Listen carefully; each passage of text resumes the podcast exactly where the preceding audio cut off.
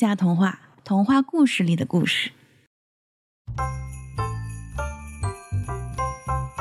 嗨，欢迎回来！我是今天又准备了很多枯燥内容的卡米。那我就是不成功的氛围担当 Tiffany。今天我就让你成功一次。哎，今天的题引就由你来讲吧。行吧，我试试看啊。嗯，上期我们讲到了，在《金驴记》里面，成为驴子后的卢巧，他有几次机会是可以恢复人形的，但是呢，他经过思考以后，还是选择了接受现实，保持一个驴子的现状。嗯从表面上来看，他确实是有不得已的原因，但是从根源来看，他认为人生就是一个牢笼，并且他不断的逃避着道德责任，才是最根本的理由。可以这么理解吗？我觉得卢巧首先是认识到了自己的不自由，嗯所以才调整自己，然后以消极的积极来应对人生的痛苦。什么叫消极的积极呢？在这个故事里边，我们看到他既有积极的行动，又有消极的思想。嗯嗯，换句话说，他一方面想方设法保全性命，一方面又悲观的活在人世的这个牢狱里面。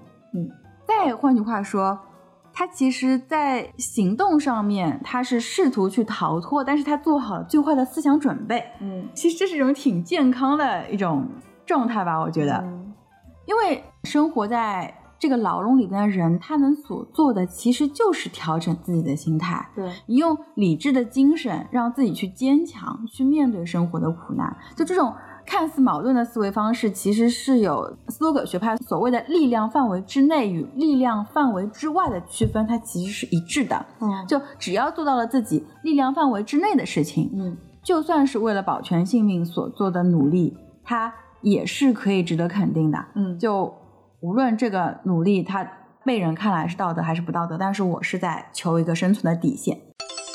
嗯你要知道，在希腊化的时期，当时当地的人是生活在一个类似于我们的魏晋或者说五代十国的一个时期。那相比于大一统时期呢，这个世界它是散乱的，嗯它一直在战争，没有一样东西是可以依赖的。之前可给人依赖的亲人、家庭、城邦乃至罗马帝国，它这些所有以前可以赖以为生的东西，全部都没有了。嗯而且那个时代的西方世界还没有真正的信仰，像耶和华这样的普世神，在当时还没有被广泛的认可。所以人活于世，他就像大海里的一条小船，到处都是奴役、悲惨、不幸。那这种强烈的命运感，它就充斥了这个时代的心灵。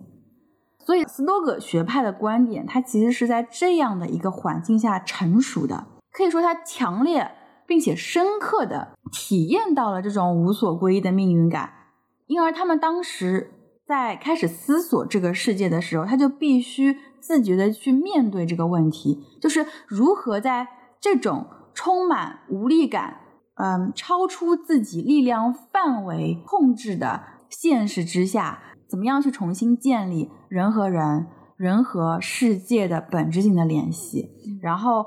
因为哲学嘛，它都是要讲求真理，它就是要给生命以一种统一的方向和力量。那它首先要解决的问题就是自由和必然性，或者说自由和命运之间的这个关系问题。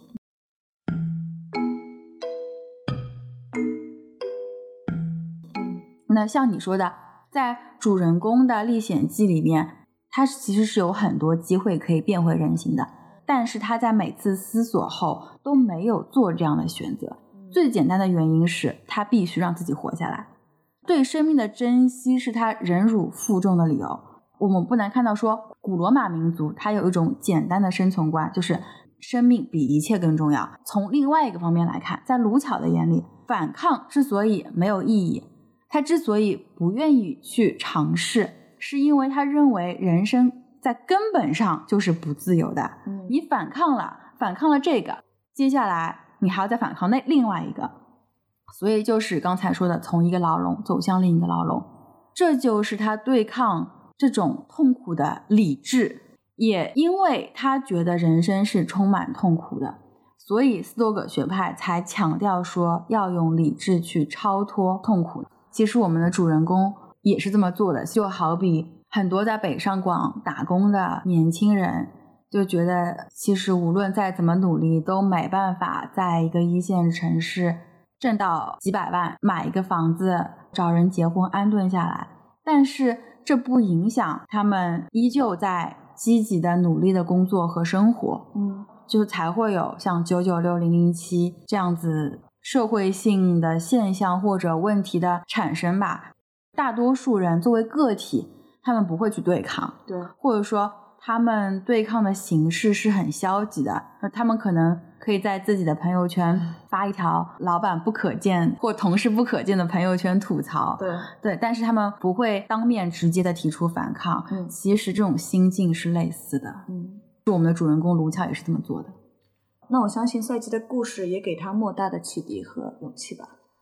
对，其实，在故事里边，卢巧只是听到一个老太太，这个老太太给被囚禁的女孩们讲故事的时候，她听到这个故事、嗯之后的篇幅也好像也没有再提起，但我也总觉得她是有一些潜移默化的影响的，因为她在最后是靠自己的理智和选择向女神祈求才变回人类的。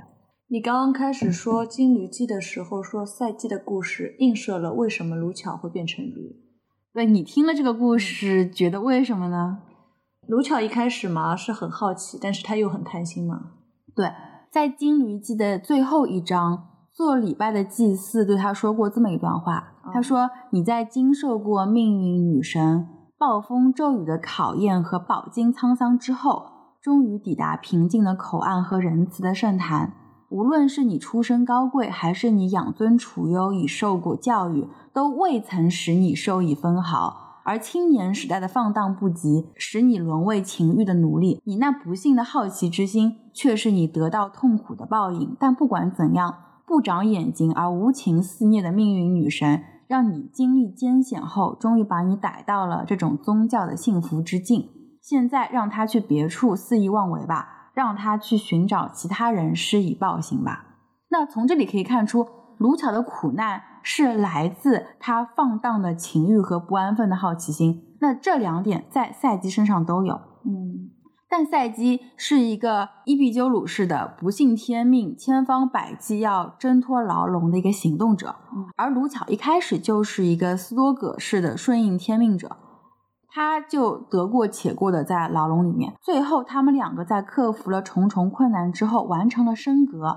赛姬从一位人间城邦的公主获得了宙斯的恩赐，升格成了神。嗯，而卢巧从一头毛驴，因为重拾了道德之心，正好遇上命运女神心情好，嗯然后就获得了神的宽恕，升格为了人，并且皈依了宗教。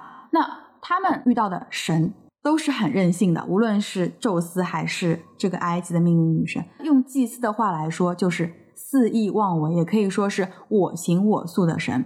那我们升华一下呢，就可以理解为无常的命运。嗯因为神它代表决定论，它就可以代表命运。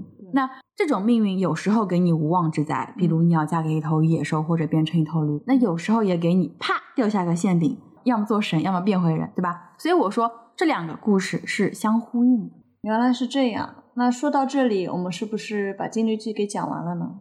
《金驴记》说到这个份上，可以说是讲完了。但是人变驴子的故事，其实不仅仅是在古罗马，嗯在我们唐代的传奇小说里面，也有一个很类似的故事。嗯而且很可能是通过丝绸之路上传进来的。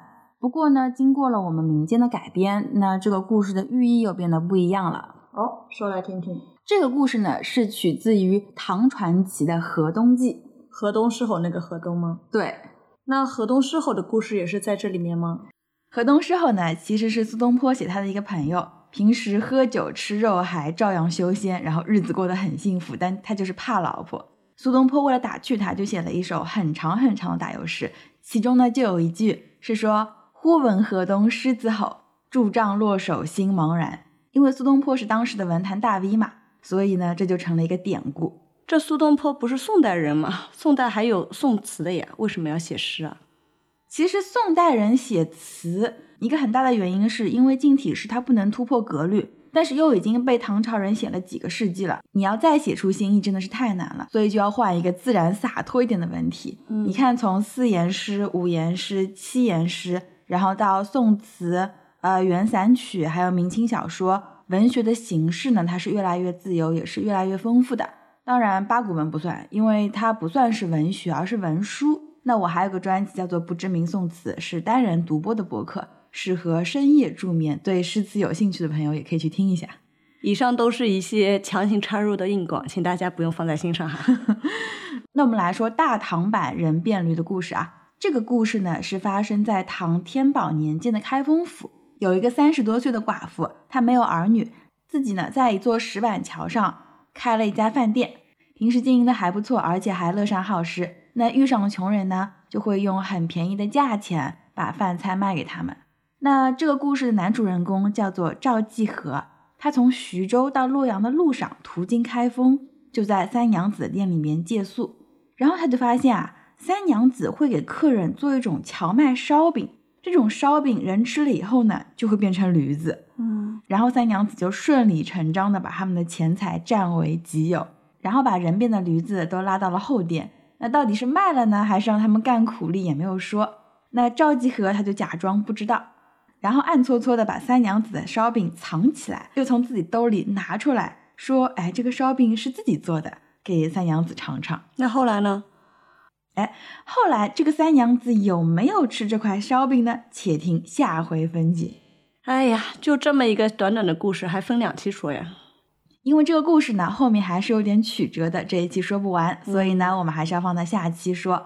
那如果大家喜欢我们讲的非主流童话呢，就希望可以订阅一下，各位的支持就是我们把这个节目做下去最好的动力。我是卡米，我是 Tiffany，我们在下期等你。